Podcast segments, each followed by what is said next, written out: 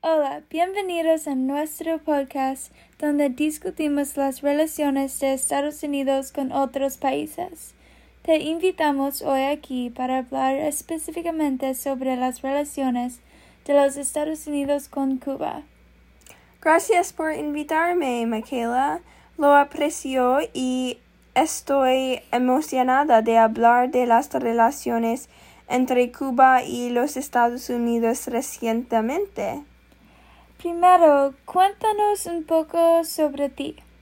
Sí, sí, soy profesora y profesora y enseño un gobierno comparativo.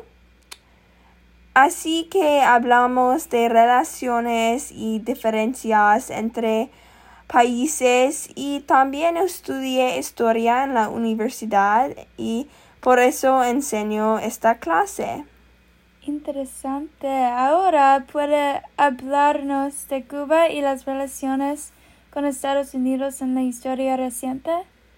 Sí, sí, es una respuesta muy larga, pero en febrero de 2008, Fidel Castro anunció que ya no podía ser presidente de Cuba por razones de salud y su hermano Raúl Castro se convirtió en presidente y en respuesta el presidente de los Estados Unidos en ese momento, George Bush, dijo que Cuba debería apoyar la democracia en lugar del comunismo.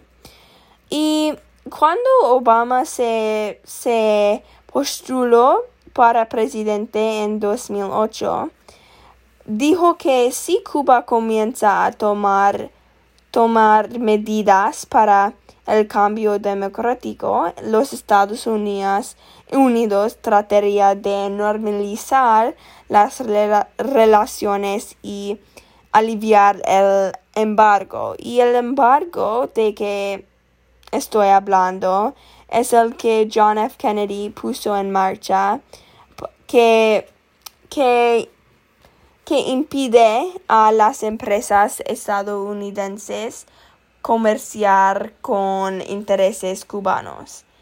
Y en 2009, el primer paso, el primer paso que Obama tomó fue permitir a los cubanoamericanos enviar fondos a Cuba y permitir a los ciudadanos estadounidenses viajar a Cuba por razones religiosas y educativos. Y en ese momento el embargo seguía. Después, a finales de 2009, Alan Gross, que trabajaba en un programa de promoción de la democracia para los Estados Unidos fue, fue detenido en Cuba. Y Alan Gross fue detenido para ayudar a la comunidad judía de, de, Cuba a acceder a Internet, porque acceder a Internet está muy restringida en la isla de Cuba. Y Gross fue, Gross fue sentenciado a 15 años en, en prisión.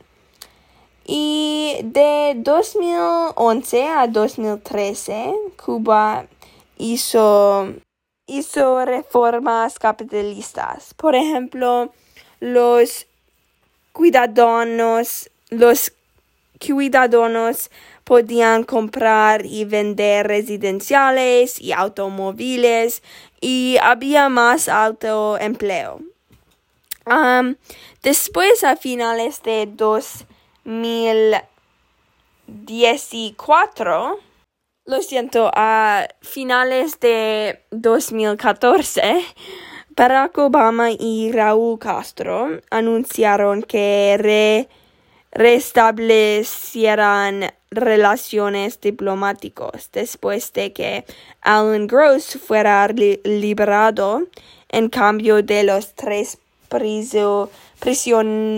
prisioneros cubanos. Y los cinco presos cubanos eran cinco oficiales de inteligencia cubanos que fueron arrestados en 1998 por conspiración para cometer espionaje y asesinato. Y Obama también dijo que Estados Unidos planeaba reabrir la reabrir la la embajada en La Habana, pero los miembros del Congreso republicano en los Estados Unidos no les gustó eso, que es desafortunadamente. Y en, mil, en 2015, el Departamento de Estado retiró a Cuba de su lista de terrorismo y la lista fue creada en 1982 y Obama sacó a Cuba de la lista porque porque Cuba no había tenido el terrorismo en muchos años y dijo que dijo que no no la haría en el futuro.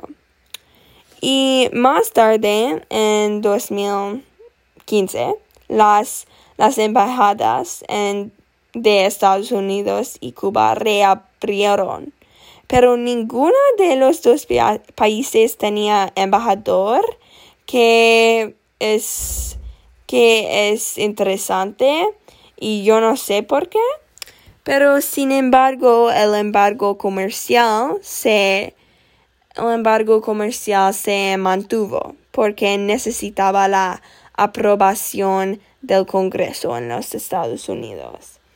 Y en 2026, Obama, en 2026, Obama se convirtió en el primer, presidente estadounidense que en 90 años en visitar Cuba. Y Obama se reunió con Raúl Castro. Y el viaje se, se, se produjo después de que los Estados Unidos permitiera vuelos comerciales entre los dos países por primera vez en más de 50 años. Sí. Y además, en 2026, Fidel Castro murió y miles de personas se reunieron en la Plaza de la, en la Plaza de la Revolución y miles de exiliados cubanos se celebran en Miami.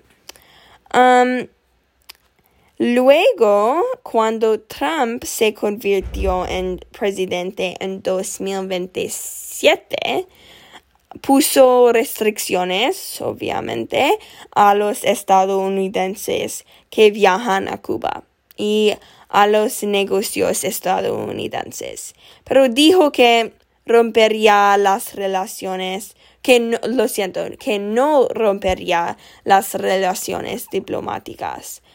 Trump dijo que las sanciones estadounidenses no se levantar, no se levantarían hasta que Cuba liberara a todos sus presos políticos legal, legalizara, lo siento, pienso que es legalizara a, a los partidos de oposición y programará elecciones, elecciones libres y justas. Y algunos líderes estadounidenses y miembros del Congreso no, no aprobaron la política. Pero en 2027, 27, el Departamento de Estado anunció que retiraría a la mayoría del personal de la Embajada de los Estados Unidos en La Habana porque muchas personas tuvieron misteriosos problemas de salud. Y luego los Estados Unidos envió a 15 diplomáticos cubanos a casa por no proteger a los estados, estadounidenses en La Habana. Y luego en 2028 la Asamblea, la Asamblea Nacional en Cuba eligió a Miguel Díaz Canel como presidente de Cuba y Castro, Raúl Castro, dijo que seguiría siendo el jefe del Partido Comunista hasta 2021 para continuar teniendo alguna influencia política. Y en 2000 en 2028, el asesor de seguridad nacional, John Bolton, llamó a Cuba, Nicaragua y Venezuela la troika de la tiranía debido a los abusos de los derechos humanos, la inestabilidad regional y el comunismo. Y entonces Trump inició muchas sanciones contra Cuba.